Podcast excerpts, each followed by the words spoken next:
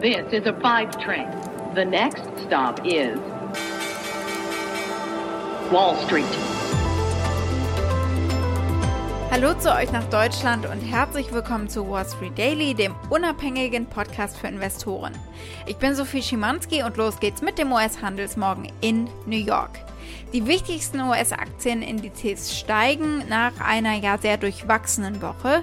Der Dow Jones legt eine Stunde nach Handelstart äh, etwa 180 Punkte zu und dieses Plus vergrößert sich auch im Laufe des Morgens.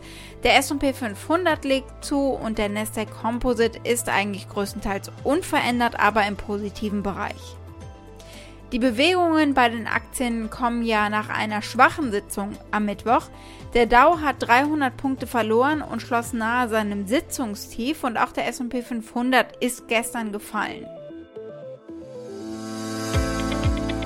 Und es gibt einiges äh, zu besprechen. Robinhood, die Aktie sogar zwischenzeitlich vom Handel ausgesetzt. Damit sich die Leute erstmal wieder ein bisschen beruhigen können.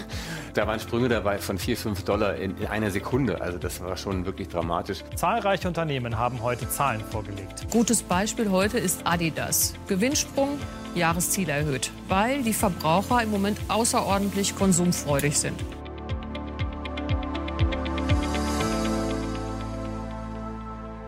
Alles Stichworte schon mal für die heutige Ausgabe. Schauen wir mal genau auf die Themen, die ich heute für euch habe. Neue Jobdaten vom US-Arbeitsministerium unter anderem. Morgen wird es ja richtig ernst, wenn es dann den Juli-Jobmarkt-Report gibt. Heute ist es nur ein Vorgeschmack, aber er ist spannend. Dann gucken wir auf die Robinhood-Aktie. Die fällt schon wieder und zwar deutlich mehr als 10% und wir gucken, was da los ist. Und dann blicken wir auf die Berichtsergebnisse, die es vom Fahrdienstleister Uber gegeben hatte und wir schauen, wie der sich aus der Pandemie herausrettet. Die Aktie des Tages ist die vom deutschen Sportartikelhersteller Adidas. Da gab es ganz gute Zahlen, aber natürlich nach wie vor große Probleme in China.